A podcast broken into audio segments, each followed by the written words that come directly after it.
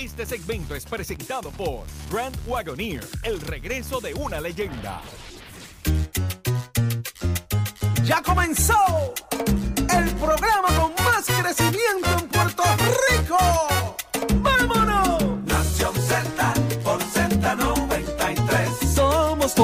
elemento, aparte del tema del impuesto al sol y otros puntos muy importantes. Análisis de tus mañanas de lo que ocurre en y fuera de Puerto Rico comienza aquí en Nación Z.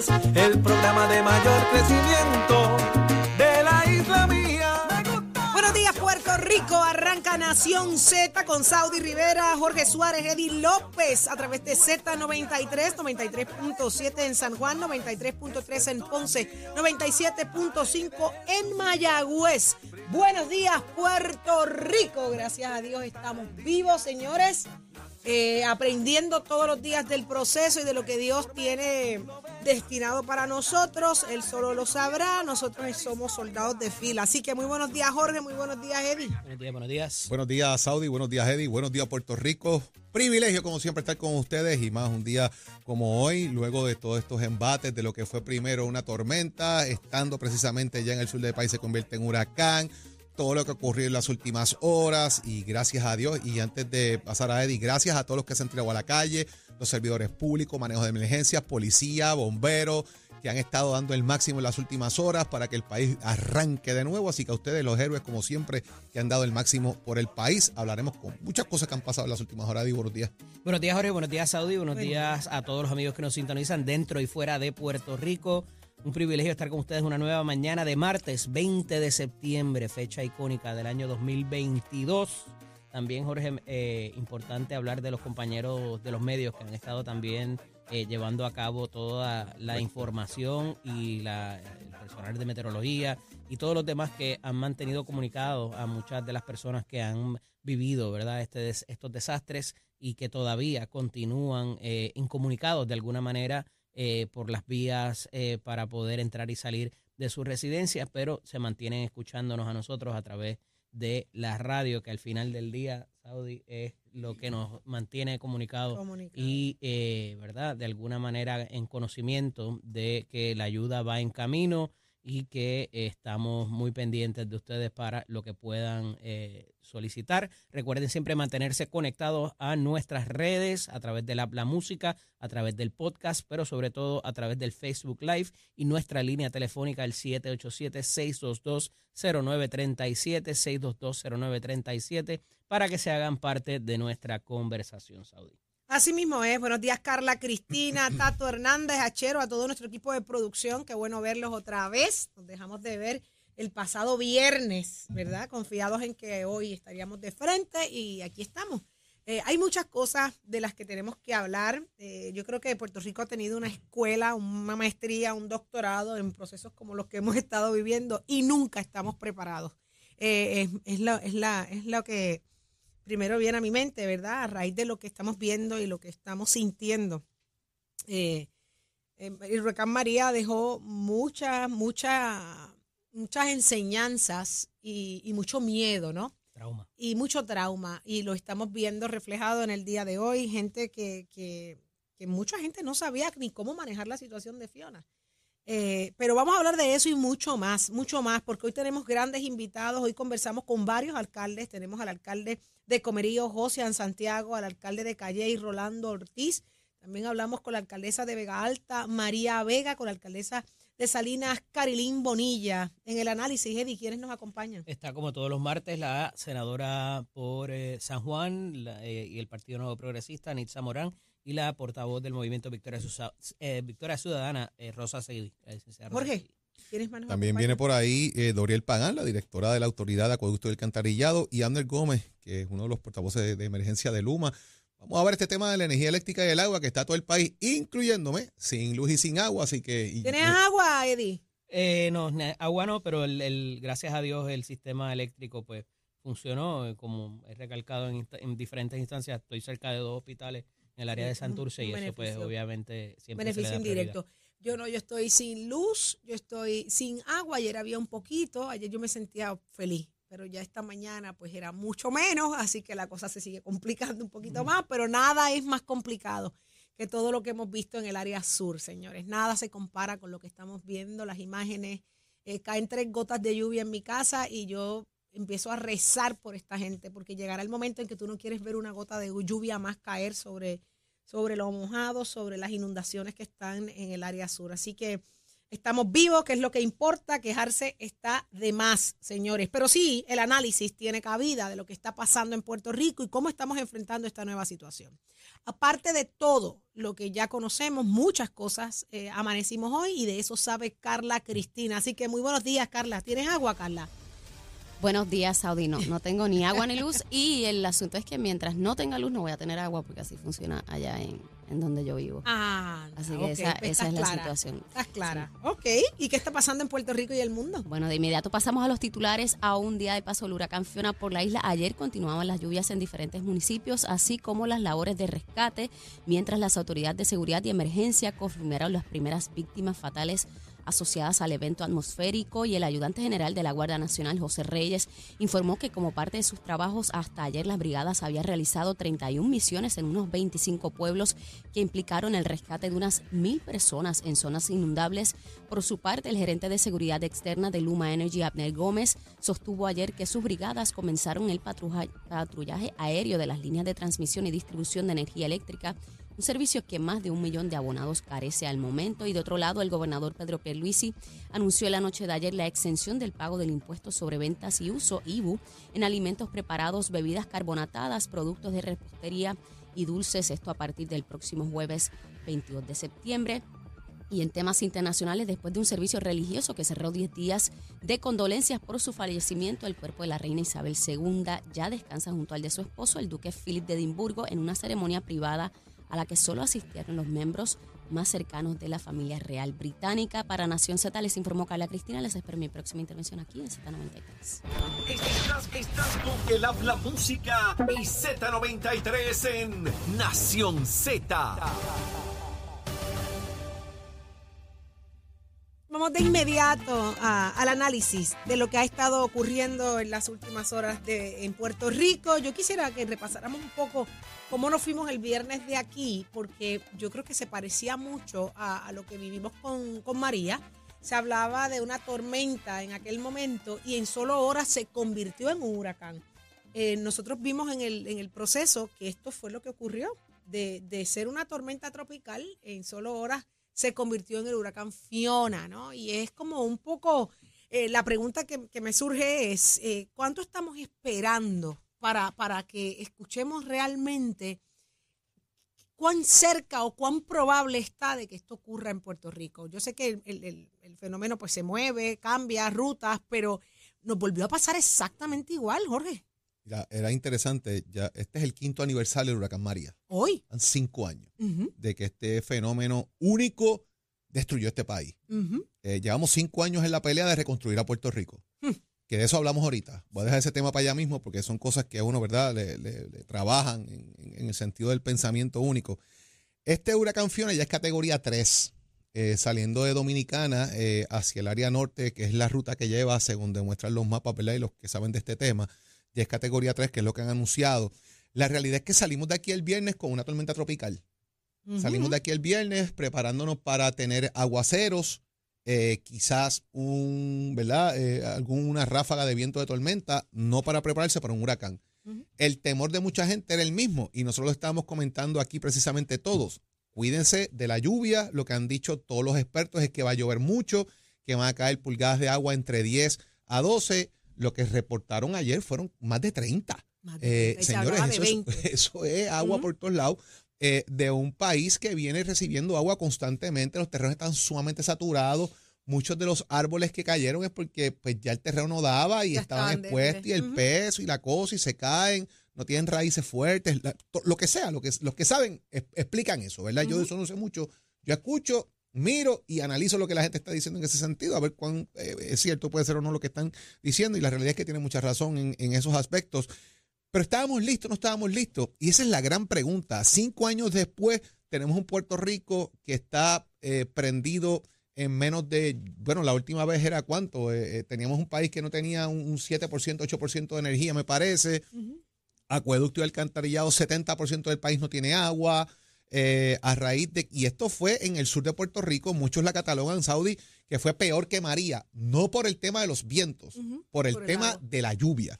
Porque fíjense que el huracán, eh, pues el viento distribuye un poco el agua, ¿verdad? Pero aquí estamos hablando que era agua constante, dale, que dale, dale, que dale. O sea, eh, era una cosa y todavía esta madrugada estaba lloviendo. Cuando salí de mi casa para venir para, para, para acá, para la emisora, estaba lloviendo. Eh, se pronostica que pueden haber lluvia durante el día eh, en algunas instancias también. Así que yo creo que ha sido una situación muy difícil, pérdida de vidas, lamentablemente. Gente nuevamente tratando de restablecer sistemas eléctricos utilizando los métodos no adecuados. Y la pregunta es, ¿qué aprendimos de María al fin y al cabo como país, como gobierno? Yo escucho, hay que prepararse, hay que prepararse, hay que prepararse. ¿El gobierno estaba preparado? Es la gran pregunta que todos nos hacemos para el embate de un huracán. eh, y por qué unas medidas se tomaron y otras no, yo creo que eso va a ser parte de la discusión que vamos a tener durante, durante el día de hoy. Pero el sur del país está fuertemente devastado, en este caso, lo que es Salinas, Peñuelas, Guayanilla, Cabo Rojo, Calley sufrió muchísimo. Y entonces uno mira para el norte y mira lo que pasó en Toa Alta, que prácticamente se inundó el pueblo completo. Eso es una cosa eh, espeluznante. Hay un video, que si no lo han visto por ahí, del capitán Benítez, precisamente, que él lo distribuyó, hizo ¿verdad? Eh, el favor de, de que la gente lo, lo- lo pudiese utilizar y lo demás. Y es asombroso ver la cantidad de agua que hay en ese municipio y todos los daños que vienen ahora, que hay que sumarlos a los que habían. Así que vamos a hablar de eso ya mismito. Qué increíble. Fíjate, aquí hay lo que se llama el, el PTSD, ¿verdad? Lo que se conoce como el Post Traumatic Stress Disorder, que eh, lo que vivimos, la secuela antes y después de María. Porque no habíamos vivido un evento en muchos años, porque eh, de cierta manera estábamos manejando eh, la quiebra y otra, lo que parecían prioridades en ese momento. y- y lo que se vivió provocó inclusive la salida y la ida de gente, una fuga de cantidad de personas eh, bastante eh, significativa. eh, y, y todo esto al final del día tenía que ver más que nada, compañeros, con esa, esa administración de turno que había en ese momento y cómo manejó el asunto y siempre va a ser un referente para eh, otros tipos ¿verdad? De- de desastres o de situaciones complicadas que vayan a venir. Y ciertamente eh, fue un contraste con, con- con esta a- actualmente, a pesar de que pues tenemos el asunto de las utilidades y de cómo se está manejando eh, lo que es eh, la, la recuperación de ese evento de hace cinco años. Pero no podemos olvidar, y un poco lo hablábamos antes de comenzar, que estamos en el pico de la temporada y no quisiera causar más ansiedad en muchas personas que a esta hora nos escuchan, pero así pasó con el huracán Irma y luego, que fue un 6 de septiembre, y luego un 19 de septiembre eh, eh, pasa María, eh, ¿verdad? Y, y con esto de nuevo no es un llamado a la ansiedad, pero a no bajar la guardia tampoco de que ya pasó lo peor y no puede pasar nada más. Recuerde que la temporada de huracanes es hasta el 30 de noviembre y por las situaciones que hemos vivido en relación a lo que es eh, eh, el calentamiento global y a muchas otras de- cosas que hemos hecho al ambiente, eh, pues no estamos exentos de que inclusive trascendamos esos eh, eh, esa temporada. El manejo de lo que vaya a pasar hasta ahora, un poco nos dimos cuenta que tiene que ver con nosotros, que muchas veces no podemos esperar a que nos resuelvan las situaciones porque no ha ocurrido. Tenemos la situación de las aseguradoras, tenemos la situación de FEMA, tenemos la situación de la burocracia, de la corrupción que ha habido para el manejo de todos estos asuntos. No nos podemos sentar a esperar y de alguna manera, eh, ¿verdad? Y de nuevo, sin causar más ansiedad, el asunto de eh, cómo vamos a manejar la fragilidad eh, que tenemos en nuestra infraestructura, entiéndase carretera, entiéndase el sistema eléctrico, ¿verdad? Nos dimos cuenta que el tener nos percatamos más bien el tener las facilidades generadoras en el sur, eh, lo que hasta hoy parecía, o hasta esta semana parecía que era ¿verdad? La- lo más efectivo, porque esa área era casi desértica.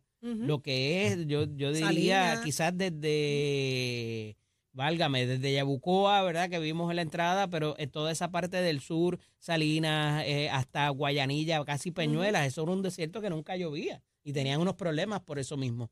Y ahora verlo cubierto bajo agua eh, eh, es espeluznante, eh, evidentemente. y que esa infraestructura también y esos municipios hasta Cabo Rojo estaban impactados no solamente por María, sino por los terremotos. También. También que las estructuras, y tampoco se había hecho mucho con esas estructuras para traerla a lo que eran, las escuelas, todo lo demás. O sea, lo que vamos a vivir de ahora en adelante, de nuevo, sin causar ansiedad, pero para, causar, para, para provocar conciencia, es eh, eh, nuevamente un poco la, eh, y tomo la, la frase de Jorge, lo que decía Jorge, empezamos de cero, no, no- la recuperación o lo poco que habíamos recuperado, muy bien pudiéramos tener que, comenzarlo de nuevo para propósitos de todo y repensar la concentración, que era un poco el llamado que hacía la semana pasada, a concentrar nuestros mermados recursos y de alguna manera no esperar que te resuelvan todo y poner de nuestra parte para que con los recursos que tenemos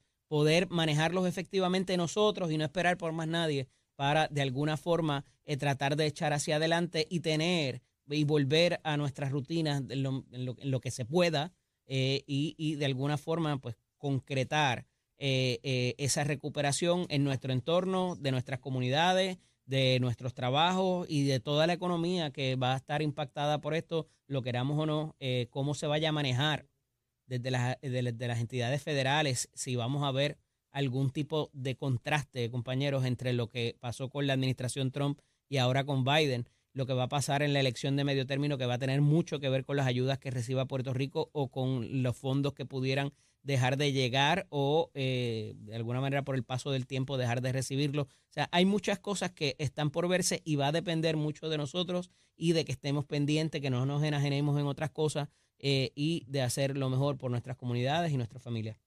Una de las cosas que me llamó la atención, eh, hablando, que habla Eddie, de, de la cuestión de las comparables de administraciones, cómo la administración Biden manejó la situación de María y cómo esta está manejando la de Biden, pues me llama mucho la atención. El gobernador hizo un mensaje ayer bastante claro y contundente de que agradecía la ayuda humanitaria, pero que no era necesaria que no enviaran ayuda humanitaria a Puerto Rico y se adjudicó que estaba listo el gobierno para enfrentar la situación. Eh, ¿Qué piensan ustedes de esto? Y dañado a eso, para entrar en, en la propia discusión, que el, eh, hubo una conversación con el presidente Biden eh, y están prestas a hacer una declaración de desastre, ¿verdad? Y ahí y hay que establecer la diferencia entre desastre y emergencia, que tiene que ver con eh, cuán preparado, cuántos recursos tiene el Estado, en este caso el gobierno, para poder enfrentar el embate del fenómeno atmosférico. Y es interesante porque todo el mundo está diciendo tenemos abastos suficientes, hay suficiente gasolina, hay suficiente comida, eh, estamos bien, eh, no sé qué, no sé cuánto. Pero mira, si no han hecho, y, y es, ¿verdad? Me resalta eso que planteas, Saudi, porque si no han hecho un inventario de daños general, eh, y obviamente FEMA alude a que antes teníamos, qué sé yo, un almacén, ahora tenemos cinco o, o no sé qué, ¿verdad?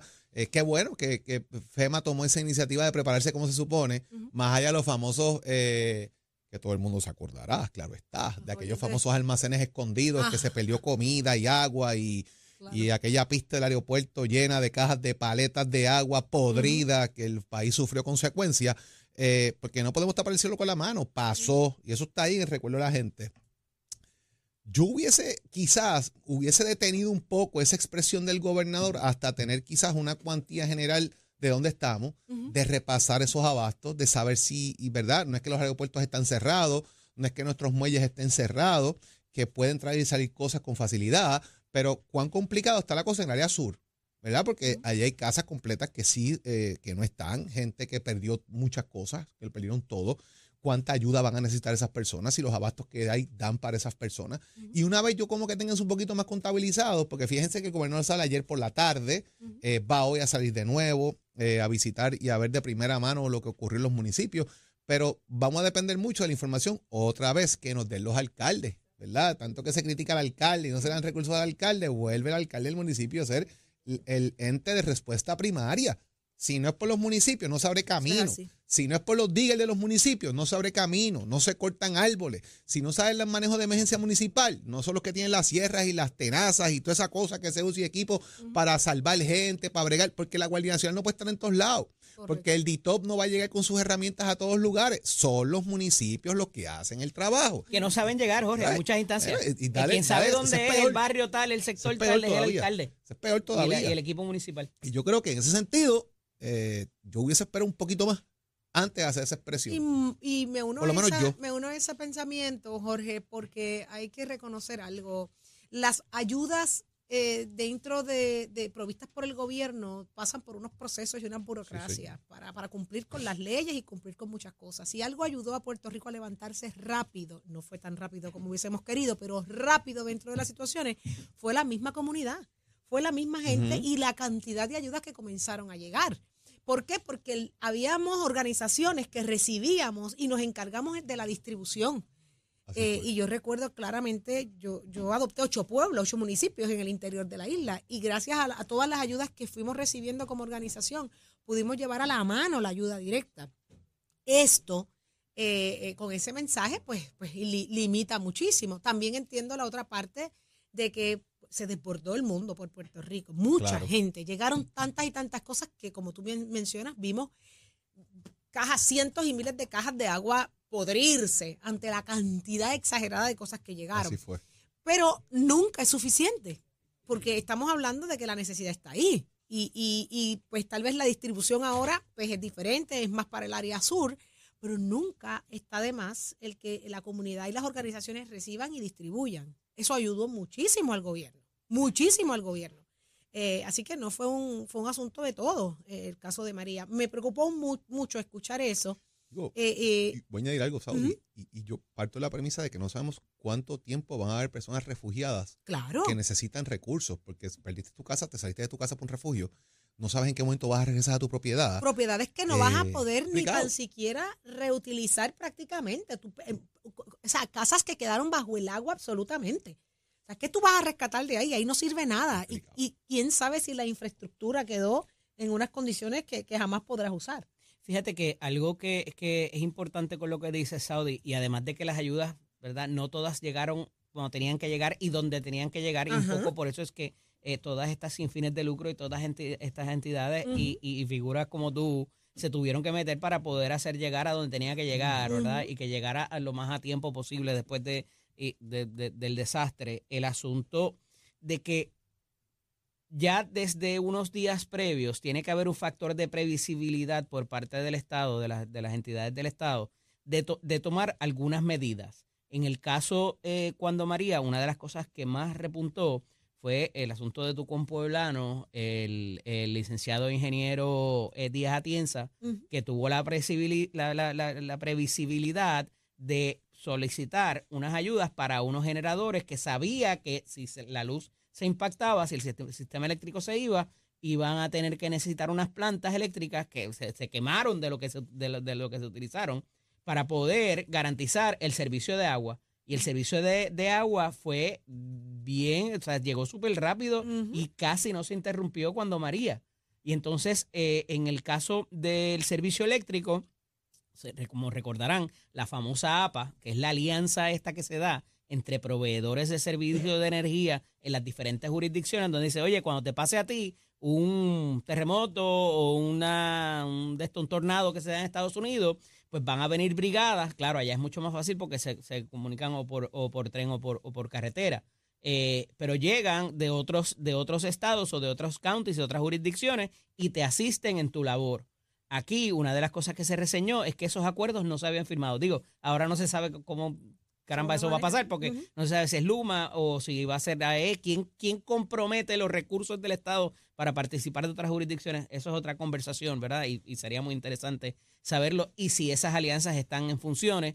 Y ahora más que habla Luma de traer personal de afuera que pudiera carecer de un conocimiento particular y necesario para resolver dónde está el switch número 58 que se conecta con la subestación X32, ¿verdad? Y que ese conocimiento lo tienen todavía personas que están trabajando en el servicio público, pero están eh, en un parking en DTOP, están en la autoridad de los puertos de Yerbando o están en cualquier otra de en el departamento de salud eh, eh, llevando a la gente en las sillas de ruedas en vez de estar en el conocimiento de línea. Toda esa previsibilidad, mínimamente porque lo, que ya sabemos que hemos vivido, es necesario ponerla en función y va de ahora en adelante, ¿verdad? O de cierto tiempo para acá, eh, eh, a, a utilizarse como punto de comparación y de análisis y de de juzgar inclusive a cómo maneja una administración es algo que, que quiero trabajar ahorita con el panel de las féminas, de cómo se ha trabajado, ¿verdad? Cómo ha funcionado eh, eh, la administración Pierluisi versus otras en, en- ante el manejo de este tipo de circunstancias, en, en comunicaciones, en todo lo que tiene que ver eh, con las respuestas rápidas y todo lo demás. Eh, pero va a ser el punto de comparación de qué yo hice antes de que llegara el desastre para que cuando llegó, ah, no lo necesité, o de cierta manera, esta es, eh, eh, eh, eh, de aquí en adelante podemos comenzar a trabajar porque tuve la entereza y, y hice lo que, tenía, lo que se tenía que hacer y lo que se esperaba de mí. Así que yo creo que esa parte es importante. Es importantísima, es una buena comparable para que nos va a seguir ayudando eventualmente. Así que vamos a entrar más adelante en ese, en ese análisis. Pero ya está listo Tato Hernández, somos deporte, el mundo del deporte continúa y él está bien adelante en esto. Así que muy buenos días, Tato. Buenos días, Tato. Muy buenos días, muy buenos días, muy buenos días para todos. Tato Hernández en la casa para dejársela caer y de qué manera. Desde acá, desde Vega Baja, estamos sin luz, pero gracias a Dios tenemos agua. Recordándole que esto es con el auspicio de Mestre. Pero hay una noticia importante: tenemos cinco jugadoras que no pudieron viajar con nuestra selección para el Mundial de Voleibol, pues ya usted sabe, por culpa del huracán. Fiona, quiero señalarle que nuestras jugadoras Karina Ocasio, Alba Hernández, Rameli Santos, Chara Venegas, Neira Ortiz no puede estar, Pilar Victoria, Natalia Valentín, Jennifer Noguera, Génesis Collazo, Stephanie Enright, Paola Roja no puede estar, Normari Vélez, Britannia del Combi y Dayana Reyes son nuestras jugadoras que no pueden estar en la selección debido a que se incomunicaron para poder llevar al aeropuerto. Se está trabajando para acomodarle los primeros vuelos que salgan desde mañana miércoles o juego viernes, así lleguen a Holanda el mismo sábado, que es que empieza el torneo. Mientras tanto, Mestre Escoles informa que las clases para el martes quedan suspendidas, se está trabajando para empezar mañana miércoles, estén pendientes a la radio, usted se entera aquí en Nación Z, donde nace la noticia deportiva, por el auspicio de Mestre Escoles. Oiga, Chero, give it on my friend.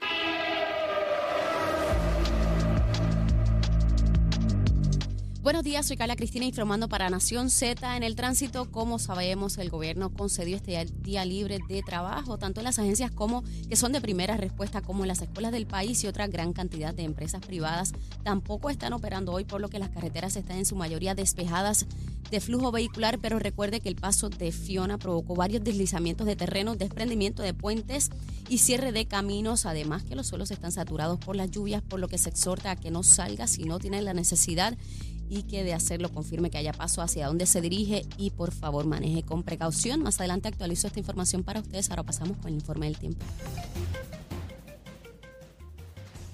El Servicio Nacional de Meteorología nos informa que las bandas del huracán Fiona afectaron los sectores del extremo este y oeste de la isla durante la noche de ayer y las primeras horas de esta mañana, debido a las fuertes tronadas capaces de producir vientos de hasta 40 millas por hora, rayos frecuentes y ráfagas de viento. Se emitió un conjunto de comunicados sobre las condiciones del tiempo para estas áreas y hasta ahora se observaron acumulaciones de lluvia estimadas en hasta 4 pulgadas entre Lajas y Cabo Rojo en el suroeste del país y de 1 a 2 pulgadas en sectores de la mitad este de la isla. Varios avisos de inundaciones siguen vigentes debido a las inundaciones de los ríos a lo largo del río de la Plata, el río Grande de Manatí y el río Guanajibo. Las temperaturas bajas durante la noche variaron desde los altos 60 grados en las elevaciones más altas hasta alrededor de los 80 en las áreas costeras del noreste del país. Los vientos estuvieron generalmente del sur-sureste de 5 a 15 millas por hora, influenciados por las bandas exteriores de Fiona y el Servicio Nacional de Meteorología nos informa que hasta esta noche una vigilancia de inundaciones repentinas permanece vigente para Puerto Rico, incluyendo las islas municipios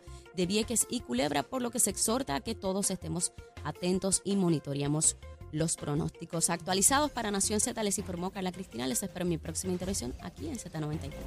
Próximo. No te despegues de Nación Z. Próximo. Lo próximo estará con nosotros Abner Gómez directamente de Luma, que será lo que tiene que decirnos. Usted se entera solo aquí en Nación Z y de igual manera la presidenta de la Autoridad de Acueducto y Alcantarillado, Doriel Pagán. Eso y más, solo aquí en Nación Z. Llévatelo, chero.